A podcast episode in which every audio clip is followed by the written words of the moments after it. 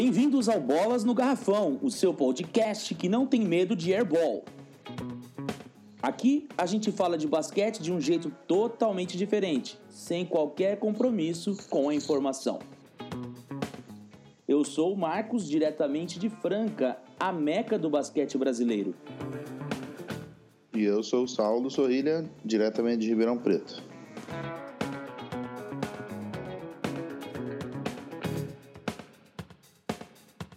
E aí, Saulo, beleza? Beleza, suave. e antes de darmos início à nossa pauta de hoje, falando mais sobre o basquete, é, NBA, a gente queria contar algumas novidades aqui, né? No último programa, a gente terminou falando a respeito de que nós ainda não tínhamos uma página, não tinha nenhum lugar onde vocês podiam comentar e mandar suas mensagens, pois agora nós temos. Né? A gente tem uma página no Facebook chamado Bolas no Garrafão. Para você acessar é www.facebook.com barra Bolas no Garrafa e também temos um e-mail bolasnogarrafa@gmail.com. Então a partir de agora vocês podem mandar mensagem é, tanto por e-mail, entrar na página do Facebook, curtir e deixar seus comentários na própria postagem do episódio.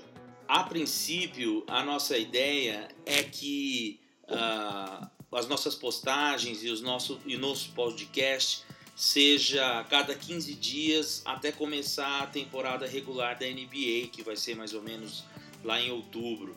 E aí nós vamos usar esse tempo para ir também aqui nos acostumando com a mídia, né? É, com a edição e tudo mais, porque a gente não vive disso. Não sei se já deu para perceber, né?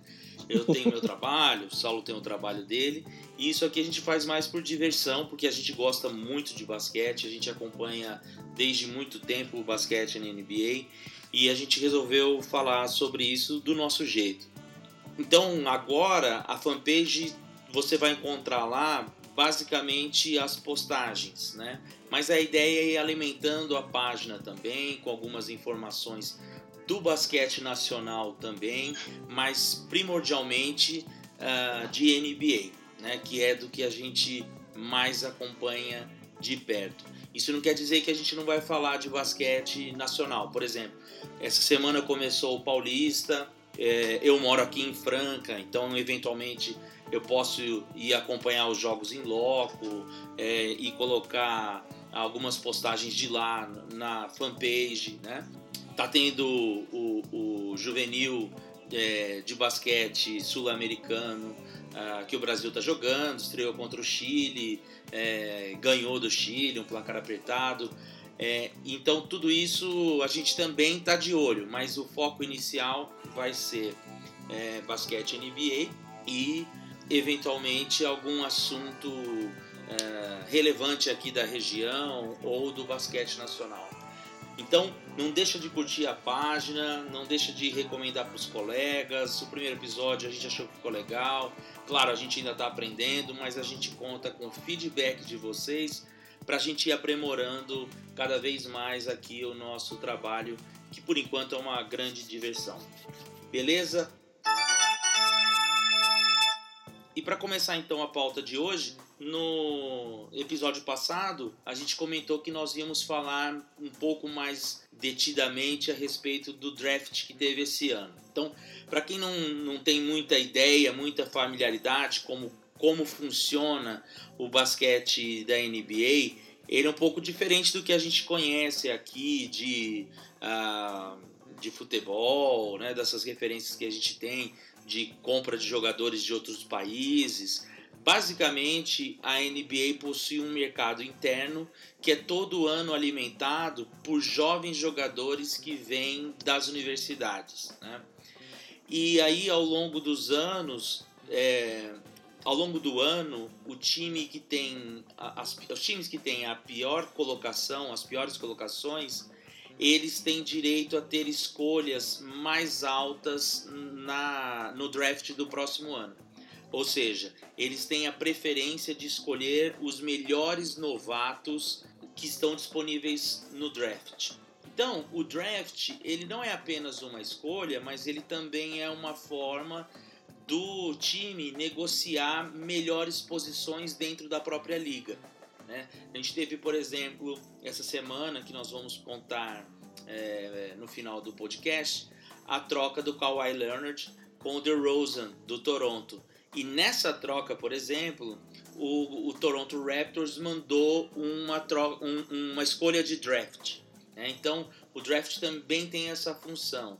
Aí um time que às vezes ficou numa boa colocação numa temporada, por conta dessas trocas, consegue ter uma escolha é, boa no draft. Não sei se ficou claro, mas é mais ou menos assim que funciona. Né? E nesse ano, é, nós vamos comentar aqui rapidamente as cinco primeiro, é, primeiras escolhas do draft desse ano.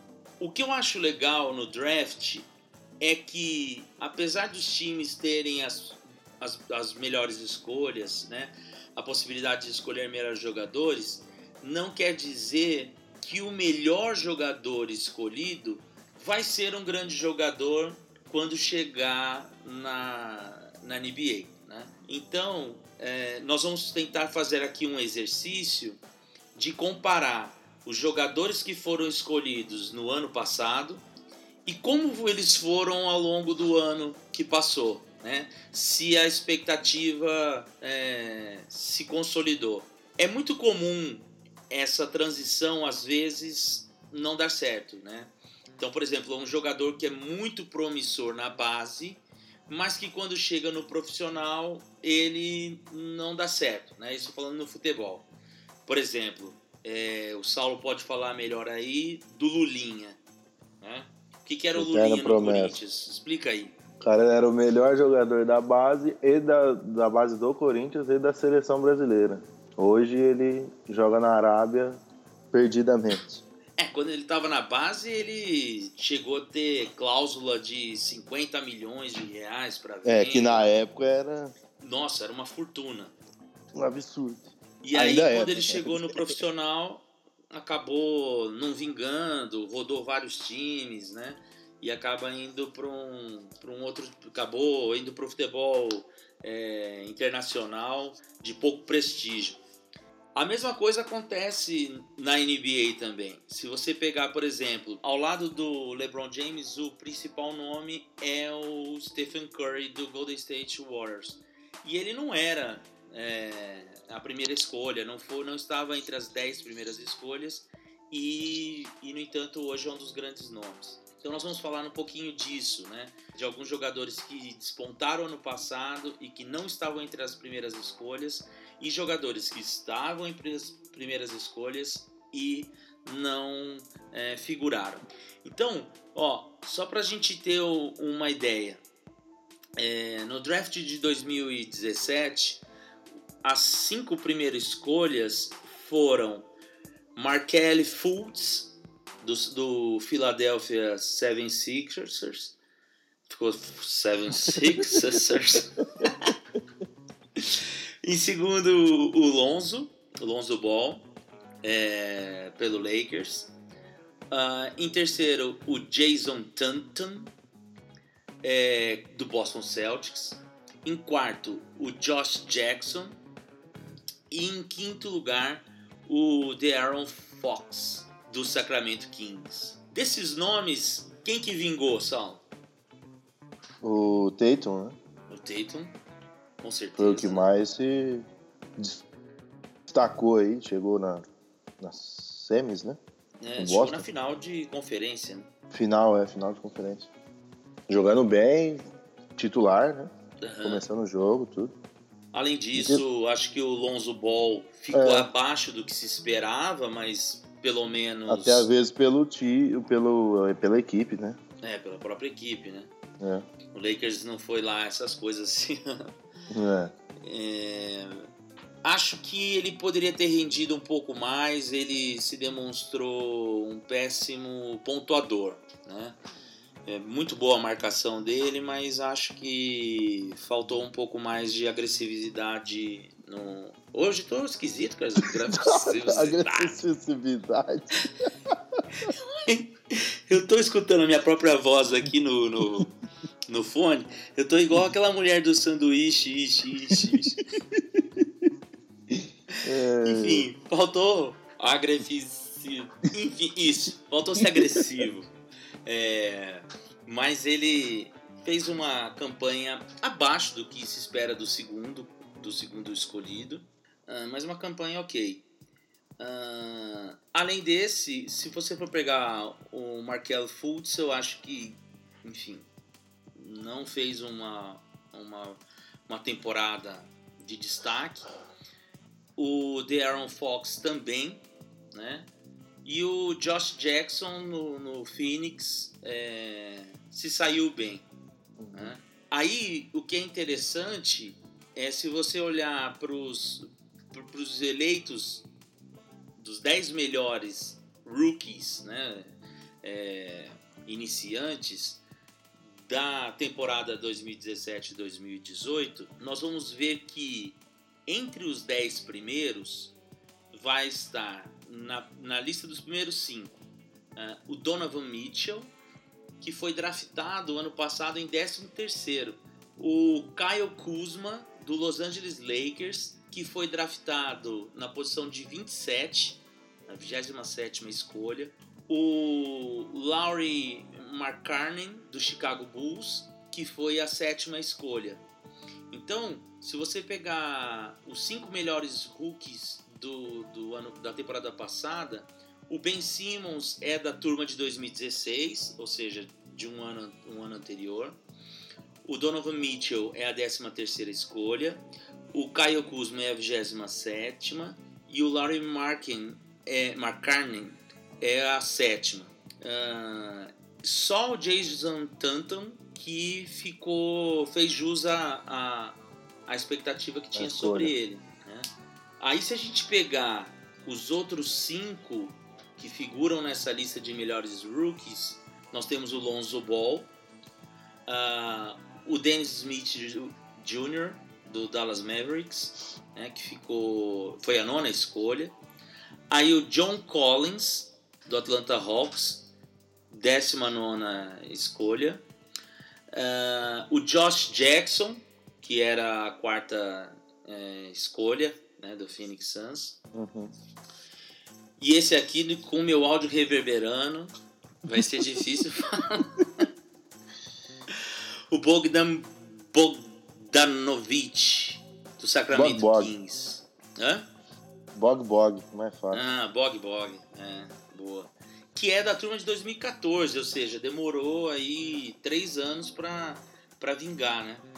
E aí, então assim, nem sempre os primeiros escolhidos vão ser é, jogadores de destaque. Né? E eles entram com, com muita expectativa, diferente do que a gente possa imaginar.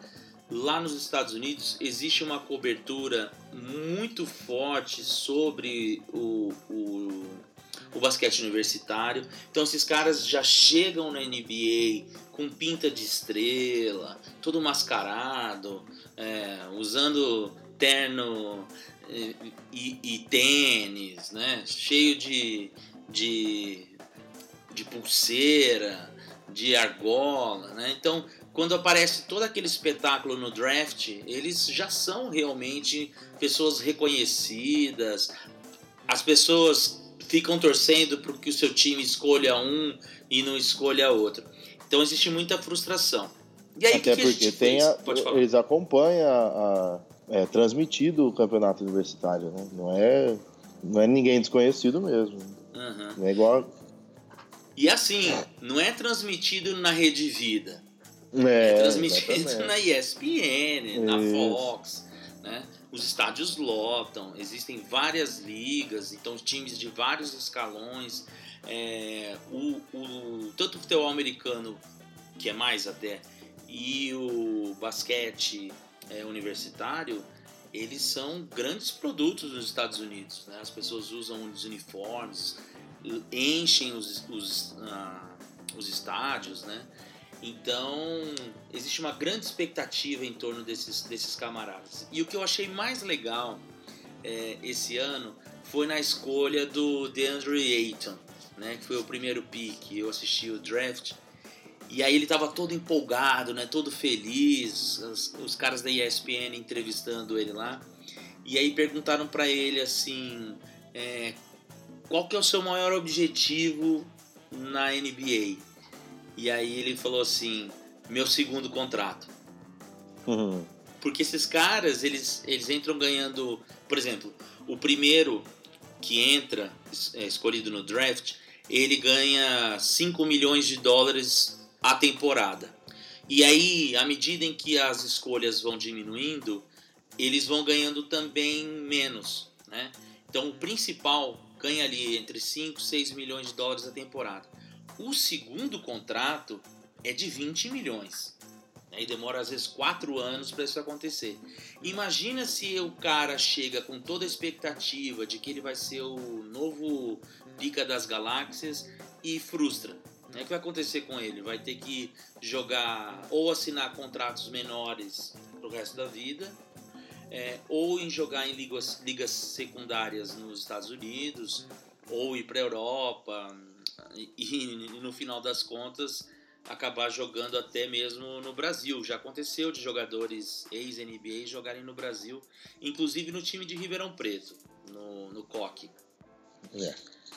Uh, então o que a gente fez? A gente pegou esses cinco primeiros escolhidos e fomos observá-los na Summer League, que aconteceu agora em julho. Para quem não sabe o que é a Summer League, a Summer League é um evento que acontece no verão, como se presume pelo nome, em que os times é, da NBA colocam para jogar apenas os aspirantes. E aí não só os recém-draftados. Então os, os draftados de uma classe anterior, ou seja, do ano anterior, e também abrem espaços para assinaturas de contratos eventuais. Então, por exemplo, um cara do Brasil que joga no basquete é, brasileiro pode assinar um contrato é, para jogar uma Summer League por um time da NBA na tentativa de ganhar um espaço e depois assinar um contrato é, na NBA. Nem sempre dá certo, mas existe essa possibilidade. Então, a Summer League, ela não vale nada, né? O que é mais legal na Summer League é ver os jogadores é, veteranos, né, que jogam já NBA, indo lá prestigiar a molecada em Las Vegas, né? Então, o LeBron foi assistir o Lakers numa partida, e aí eles sentam na, na bancada da transmissão da ESPN e, e dão palpites sobre os jogadores, quem eles gostam, quem eles não gostam, tudo mais. E a Summer League em si serve só para ver a molecada jogar. Né? Então é mais ou menos, já que a gente faz bastante analogia aqui com o futebol, uma espécie de Copa São Paulo de futebol júnior. Vale alguma coisa? Não. Mas quem ganha faz uma festinha. Então, assim, vale alguma coisa? Não, mas se ganhar, os caras vão comemorar, vai sair na imprensa, vão, vão fazer um auê. É a mesma coisa. Então, assim, existe muita expectativa para ver a molecada jogar, mas o resultado pouco importa. E disso que nós estamos falando aqui aconteceu um pouco nessa, nessa Summer League. Né? O Deidron Ayton primeira escolha. Eu achei que ele fez um, um, um bom campeonato, apesar do, do Phoenix não ter avançado, mas ele mostrou é, boas qualidades, né? Ele é um cara bastante alto, e apesar de alto, ele, ele não é lento. Um cara de garrafão, né? Várias enterradas, bastante forte. É, e é interessante que ele não era esperado para ser a primeira escolha e foi escolhido pela primeira escolha porque ele era de Arizona, né?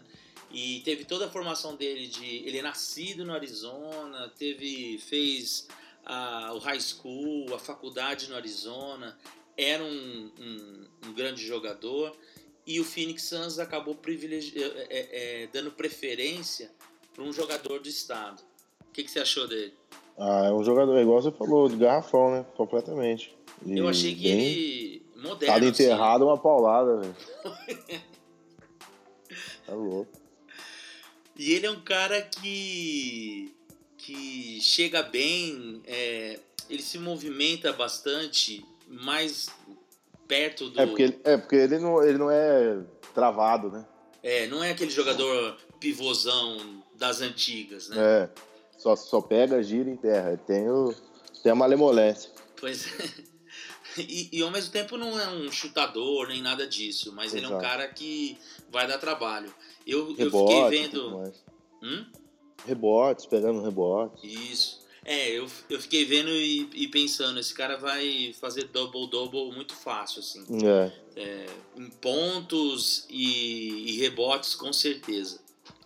Uh, o segundo pique é uma história também. A, o cara que foi a segunda escolha também é uma história interessante, porque ele não estava cotado para ser a segunda escolha. Na verdade, quem estava cotado para ser a primeira escolha era o Luca Doncic. E quando ele não foi escolhido, se esperava que ele fosse a segunda escolha. E também não foi, né? E aí foi o Marvin Bagley, é, escolhido pelo Sacramento King, que é um joga na posição 4, é, tem que tomar cuidado, né, para não falar que ele joga de 4. ele é um ala pivô, para os mais antigos ele é um ele é um ala de força, né? É, hoje em dia se fala na posição 4. E só que o que comentaram é que ele acabou sendo escolhido pelo Sacramento King por conta do treinamento que ele fez antes do draft. Isso é uma outra coisa que às vezes é, nem todo mundo sabe. Os jogadores que têm expectativa de serem escolhidos, eles são chamados pelos clubes para fazer um treinamento antes da escolha no draft. E aí, baseado nesse treinamento, os times pensam uh, se esse jogador vai dar certo ou não vai dar certo. E o que todo mundo comentou é que os jogadores iam lá em Sacramento fazer esse teste, iam assim na segunda marcha, né? Sem muita Só no vontade. Chinelo. Né? Como? Só no chinelo. Só no chinelo. Fazendo ali o básico. E ele foi um cara que chegou e se entregou. Né? Então aquela ideia de que o cara às vezes é muito bom, mas não vai vir com vontade para jogar no Sacramento. E o Sacramento olhou para isso e falou assim: não, eu vou apostar nesse cara aqui que veio e se entregou. E aí, uma outra qualidade dele é que ele vem de Duke. Né? Duke é uma das principais faculdades de basquete lá nos Estados Unidos, acho que do lado da USALA, é, e muito conhecida por conta do seu treinador, o Mike Krzyzewski. É, é Krzyzewski, mas enfim, eu tô com esse áudio aqui, sanduíche, xixi. Tô conseguindo, tá me atrapalhando aqui para pronunciar os nomes mais, mais complicados. Que foi treinador do Dream Team em, em Pequim em 2008. Então ele é um técnico extremamente renomado, reconhecido pelos, pelos jogadores e por outros treinadores da NBA. Então geralmente se é um, um cara que jogou em Duke é, escolhem. Né? E eu achei que ele surpreendeu muito, né? principalmente nessa Summer League. Ele, eu assisti o jogo dele contra o Lakers, né? E ele travou um duelo contra o Mo Wagner, que era o, a escolha, a principal escolha desse ano do Lakers, né? E ele simplesmente deu dois tocos no Mo Wagner, que é na mesma posição dele, então nem dá para falar que, que é, é, o cara é mais baixo ou qualquer coisa do tipo, né? O, o Mo Wagner também joga é, de quatro, mas o Lakers contratou ele para jogar na 5. É, porque ele é bem cara de pivôzão, mano. É, ele tem. Quadradão, ele... tal. É, pois é. Apesar de mais baixo que o DeAndre Ayton, eu acho que ele é menos. Menos é, malemolente. É, ele é mais travadão do que o Drayden, é, DeAndre Ayton. E também, além de dois tocos, ele deu uma cravada que tá. Se você procurar ele no YouTube, você vai encontrar que ficou bastante conhecida. É aquelas enterradas na cara. Na cara. Né? Sem, sem piedade. É, o Mo Wagner ficou até pedindo falta, ficou. Enfim, se fosse aqui na Várzea, o cara pedia pra cagar e saía. Fazia aquela. punha a mão na barriga, levantava assim, ô professor, tô contundido. e aí eu achei que ele jogou bem. Ele é um cara que joga é, de ala pivô, mas também pode jogar de pivô. É, agora, enfim, os times mais modernos abrem mão do pivô, né? E aí, o, o, a terceira escolha acabou sendo o Luca Doncic, né, do Dallas Maverick, que é um ala armador e que a gente não pôde vê-lo jogando na Summer League porque ele já é jogador do Real Madrid. Então, você vai falar assim: ah, Marco, seu mentiroso, você falou que o, o draft é para escolher os caras que vêm da. Uh, que vem da universidade, isso é verdade, mas tem jogadores com idade de, uh, de universitário que jogam em times estrangeiros, né? Que é o caso do Luca Doncic. E ele joga no, no Real Madrid. E então ele veio de toda uma temporada e por conta disso acabou não jogando na Summer League. Mas ele é um armador bem interessante. Né? Ele é um cara que mete muita bola de fora, tem uma baita visão de jogo, enfim, né? jogava no principal, um dos principais times da, da Europa, com certeza o principal time da, da Liga Espanhola. E é um cara que vai chegar, eu acho que chega para jogar já. O Dallas aí em, em, reconstrução, acho que é um cara que a gente vai ouvir falar. Se fosse apostar aí desses, desses cinco uh, escolhidos, eu, ele é um nome que eu acho que, que vai dar o que falar. A quarta escolha é o Jaren Jackson Jr., que foi escolhido pelo é, Memphis Grizzly, que veio do Michigan State também é um ala pivô, também joga de quatro. Eu achei ele bastante agressivo, alto, é, pode fazer o pivô também, mas o forte dele é a defesa. Né? De, diferente do DeAndre Ayton, é, eu achei que as principais jogadas onde ele se destacou foram as jogadas de defesa. É, pouco apareceu pouco no ataque, é, e também uh, o, o, Memphis não foi, não foi muito longe na, na Summer League. E por fim, a quinta escolha, né, que foi uma escolha do Atlanta Hawks, o Trey Young, armador do Oklahoma. E esse aí é outro também que tem, na minha opinião, é. futuro. O que você acha dele? Eu acho até mais que o Donit. É. Pelo que ele demonstrou na, na Summer League, né? Uhum. O cara jogou muita bola. É. Entre pontos de meio de quadra e assistências fantásticas. Pois é, isso que eu achei, que eu fiquei impressionado é como ele é ágil, né?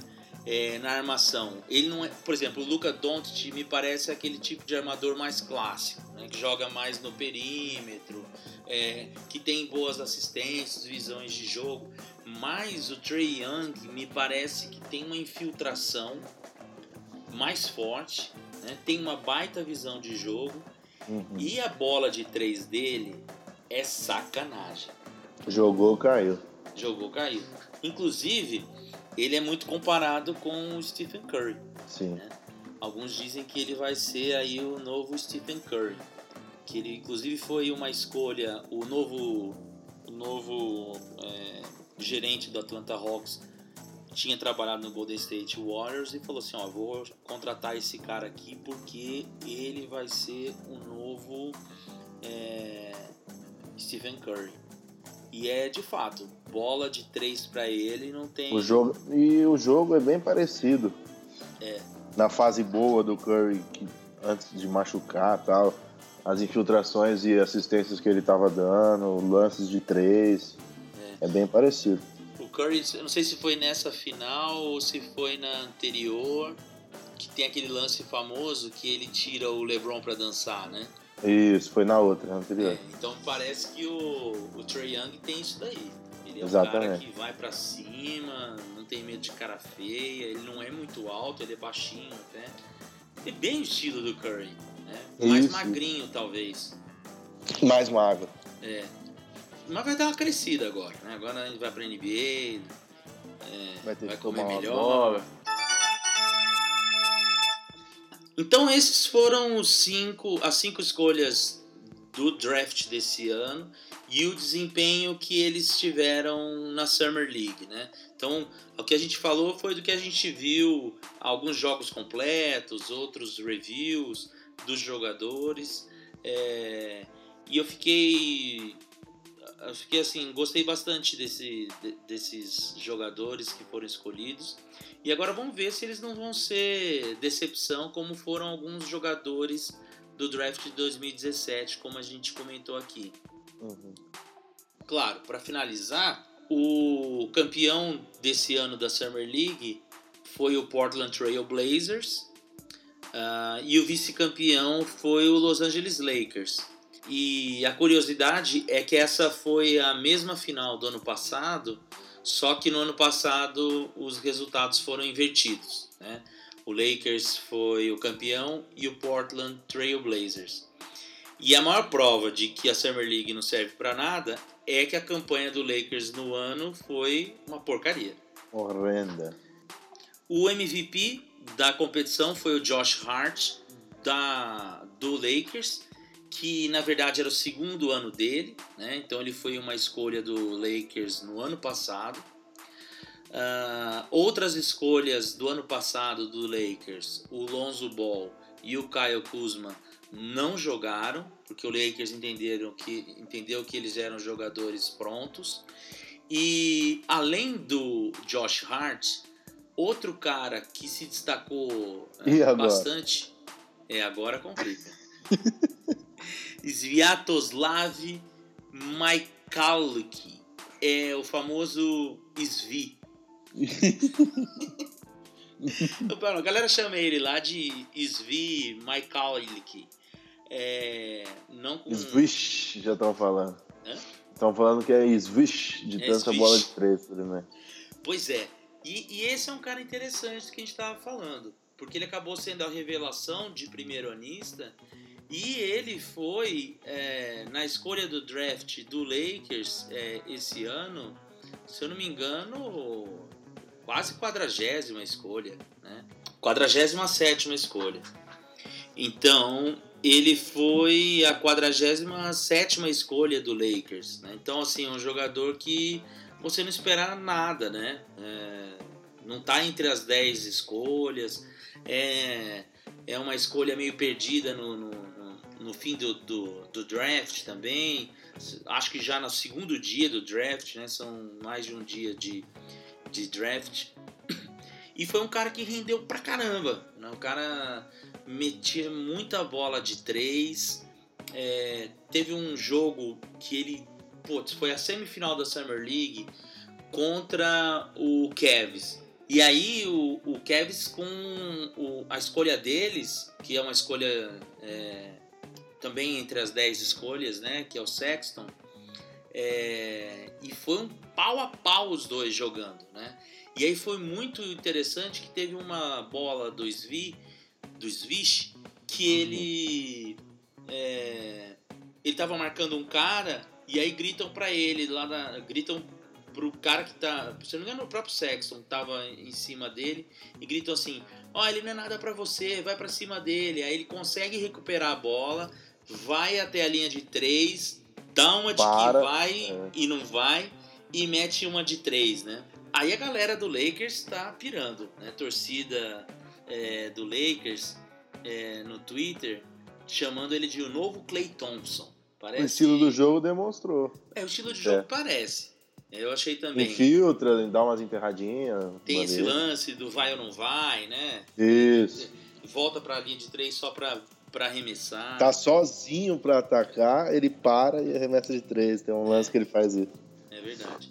Eu achei que ele. Então, é um desses caras, a 47 escolha, e aí na Summer League ele jogou muito. O que isso significa? Nada. Né? Principalmente agora, o Lakers é mais reforçado, talvez ele vai ter muito pouco minutos de quadra. Em compensação, o Kyle Kuzma é um cara que na temporada passada ele foi a 27 escolha, ele arrebentou na Summer League e acabou se firmando como é, é, um sexto homem no Lakers. E aí, quando o Larry Nance Jr. foi embora para o Cavs, ele acabou se firmando como, como jogador é, de quadra mesmo, né? não de banco. Bom, a pauta inicialmente era para falar de draft e Summer League, né? Mas nesses 15 dias que nós ficamos parados, aconteceu duas é, movimentações no mercado é, da bola laranja, que foi a ida do Kawhi Leonard para o Toronto Raptors e, do, e a vinda do DeMar DeRozan do Toronto pro San Antonio Spurs, Spurs né? pro San Antonio Spurs. Aliás, o Toronto é um, do, um dos times que na, no outro episódio nosso a gente estava especulando sobre os principais times que poderiam ainda aspirar o título do leste, que a gente acabou não colocando o Toronto. Né? O Toronto teve um time acertadinho nesse ano. Não achou não? Não, pera aí que travou aqui, velho. É. não veio sua frase. não, que o Toronto teve um time acertadinho nesse ano. Perderam só pro Cavs. Teve, teve. O e foda aí, é que a, hum. a, no, do jeito que perderam, perderam feio, né? Então. É. é. Tiveram, a melhor temporada, tiveram o melhor time da temporada regular no leste. Tudo bem que o, o Celtics perdeu uh, o Kyrie. Uh, mas chegou lá na final na, na, semifinal de conferência e tomaram vareio do LeBron, né? Pois é. é então, mas e aí então acabou ficando negativa a imagem, mas era um time certinho. E aí, o que, que você achou dessa troca? Eu achei que ficou, sim, de, por temporada foi melhor pro San Antonio. Uhum. O DeRozan indo pro San Antonio. Porque o Kyle Leonard deu uma temporada passada ele teve a retrasada que ele se machucou, ele retornou nessa num não demonstrou a bola que ele pode demonstrar. Uhum. E também porque ele ia virar, ia ficar livre, né? Uhum. Então, até foi melhor pro San Antonio Spurs. É.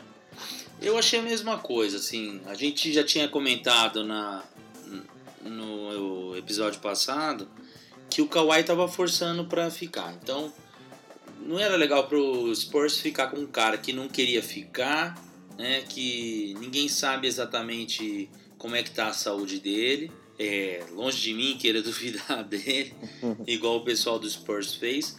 Mas, é, enfim, jogou muitos poucos, poucos jogos na temporada passada e a gente não sabe exatamente o que, que vai ser do Kawhi. Só que então, você tinha um jogador que você não sabe exatamente como está a saúde dele que não quer ficar no seu time e que é a última temporada dele porque ele fica livre para negociação. E por outro lado, você pega do Toronto o melhor jogador, né, o DeMar DeRozan, com mais dois anos de temporada. E aí então... nesse ponto, é, eu acho que o Spurs saiu ganhando. Né? O DeMar DeRozan não ficou feliz com a troca, porque assim, quando os times fazem troca, os, os jogadores não têm muito o que fazer. Eles têm que então, por exemplo, pode acontecer que o Kawhi chegue lá em, em Toronto e fala, ó, tô machucado, não vou jogar. Né? É. É, e fique lá mais, só esse ano esperando para ficar free agent e acertar um contrato grande com outro time. Pode ser. Pode ser que aconteça igual aconteceu com o Paul George, que foi pro Oklahoma só para ficar uma temporada. E resolve jogar o fino do basquete. E ficou por lá. Exato. Né? Já o DeMar DeRozan, ele não queria ir também, né? O Kawhi não queria ficar, mas também não queria ir para Toronto. Enfim, acabou indo de castigo. O DeRozan não queria ir porque ele tinha, enfim, o, o, o staff do, do Toronto tinha dito para ele que não ia negociá-lo e acabou negociando. Então ele se sentiu um pouco traído. E ele é um cara que tem um pouco de problemas psicológicos, né, de altos e baixos e tudo é. mais, e tinha se encontrado em Toronto. É, vamos ver agora se, na hora que ele chegar é, no Spurs, se o, o Greg Popovich vai conseguir dar um jeito nele. Né? Geralmente ele consegue fazer milagre com os jogadores. Nessa troca, além do Kawhi e o DeMar DeRozan, o, o San Antonio mandou o Danny Green, que é um alarmador, e o, o, o Toronto mandou o Jacob Potley, que é um pivô. Então, assim, no San Antonio você já tem o Gasol com quase 40 anos de idade, é um cara que pode rodar com o Gasol. Além disso, o, o San Antonio ficou com uma escolha de draft protegida em 2019, ou seja, se for uma escolha de draft até a vigésima rodada, ela volta para Toronto. Se for mais de 20 rodadas, ela fica com o San Antonio. Eu achei que o San Antonio saiu melhor nessa, porque ele ainda vai ficar com o, De, o, o DeRozan por duas temporadas. Isso, é. Então ele não perde o jogador agora, né? E perdeu o Parker, né? O. O San Antônio, né? O San Antônio perdeu o Parker também. Sim. Foram 20 anos, acho, jogando. O Manu Ginobili, eu não sei se aposentou, se não aposentou, se vai jogar. Eu acho que ele vai, vai continuar. Mais uma temporada. É. é Marcelinho os... Machado da, da NBA. Bem por aí. ele é um cara aí que, enfim, né, putz, jogou muita, muita bola, mas está chegando na idade. E o, o time do San Antonio era todo assim. Se você for pegar o Paul Gasol, o Parker, o, o Ginobili e o DeRozan, eu acho que nesse ponto vai dar uma uma rejuvenescida no, no elenco. E a outra bomba que estourou é que finalmente o uh, Oklahoma conseguiu se desfazer do Carmelo Anthony e depois de ser sondado em vários times, o Carmelo foi parar no Houston Rockets. E aí, o que, que, você acha disso aí? No papel ia dar um timaço, hein? É. Se fosse aquele Anthony uns três temporadas atrás. Pois é. Chris Paul, Barba e ele jogando em cima. É. E o Capela embaixo, de 5. Com certeza. Mas. E é um grande fazedor de jogada, pontuador, tudo mais. É. E o Ariza saiu, né? É, o Ariza saiu. Então é uma reposição. Exato. Mas é aquele negócio. E aí? É o Carmelo Anthony lá do, do Knicks, né? Ou é o Carmelo Anthony do Oklahoma? Do Oklahoma. Que era banco, né? Que era banco e não aceitava. Exato. Né? E ele vai aceitar ir para o banco? Né? Tem muita gente dizendo que ele rende melhor se ele vier do, do banco. É, tem gente que fala isso e não, que, ele, que ele rende melhor se ele vem do banco, mas que ele não iria aceitar vir do banco. Né? Um cara que teria que repensar a carreira e não sabe se ele está nesse ponto. E a outra questão muito interessante é que ele vai ser treinado de novo pelo Mike DeAnthony, que é o cara, o técnico, que foi o técnico dele no New York Knicks e que basicamente saiu do Knicks porque não conseguia mais conviver com Carmelo Anthony. Então é um negócio meio então, esquisito. Né? Ele... Vamos fazer as pazes. É. Porque assim, principalmente a briga deles é porque o Carmelo Anthony não conseguia jogar do jeito que ele queria que ele jogasse. E aí agora ele chega e vai ter que jogar de um jeito também que não quer, com o mesmo técnico. Não sei. É. Eu acho assim, é igual você falou, no papel é um timão, Hum. né? É. Mas tem que ver como vai ficar esse vestiário.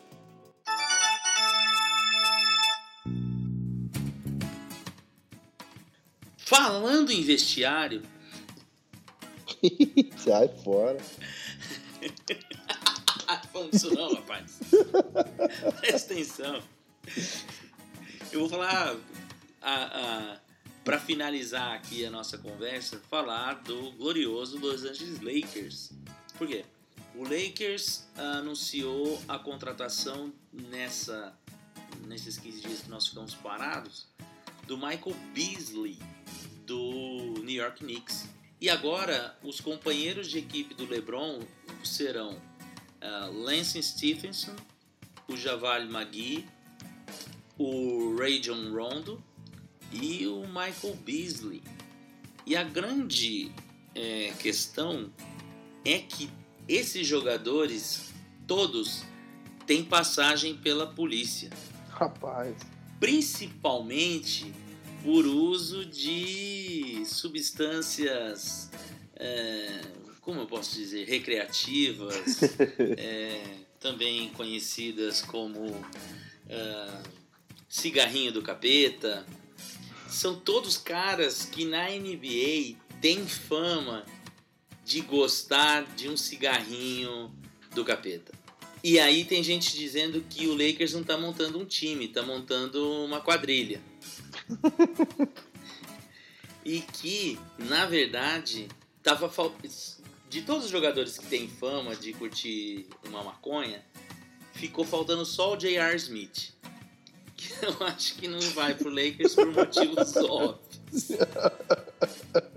Mas você sabe que essa fama do, do J.R. Smith acaba né, fortalecendo o preconceito contra os usuários pelo que ele fez na final da, da. NBA nesse ano. Né? Poderia ter mudado a final.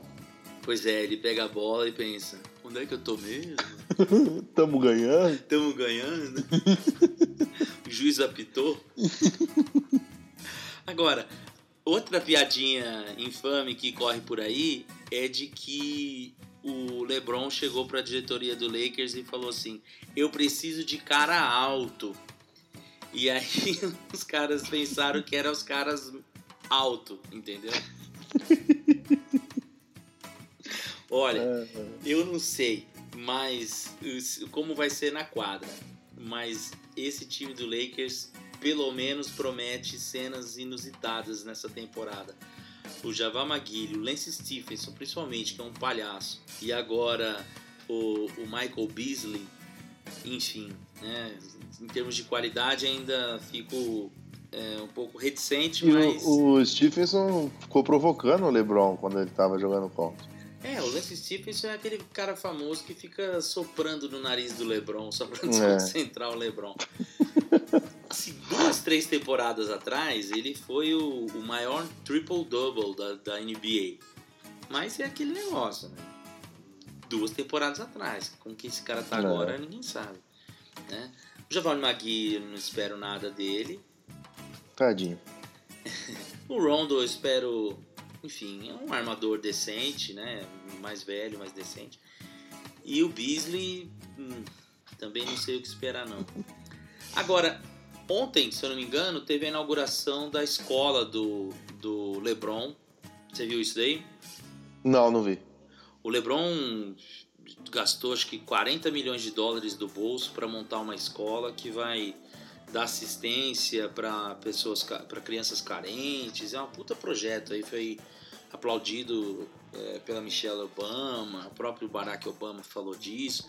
E ele fez um discurso muito muito legal sobre empoderamento, dizendo que às vezes quando você é um exemplo, as pessoas é, fazem da sua voz a voz que elas não têm no momento de dificuldade e tal. E aí, pela primeira vez, ele se pronunciou como um jogo, como um Laker, né? E aí Hum. perguntaram pra ele por que, que ele não pediu um, por que ele não pediu um All-Star para jogar junto com ele, é, um Kawhi da vida, né? Ou Cousins. E ele disse que ele gosta dos meninos do Lakers. Então ele acha que a molecada tem potencial e eu acho que ele vai vestir de fato a, o apelido dado para ele aqui no Brasil de Papai Lebron. É. Né? Então vai fazer a molecada correr por ele essa temporada, pelo menos. Ah, e dá um gás, né? É. Não, e também dá uma descansada. Correr pro Lebron, né? Como assim? Da, da molecada, né? Ah, com dá certeza. Dá um gás na molecada com certeza. Bom, acho que é isso.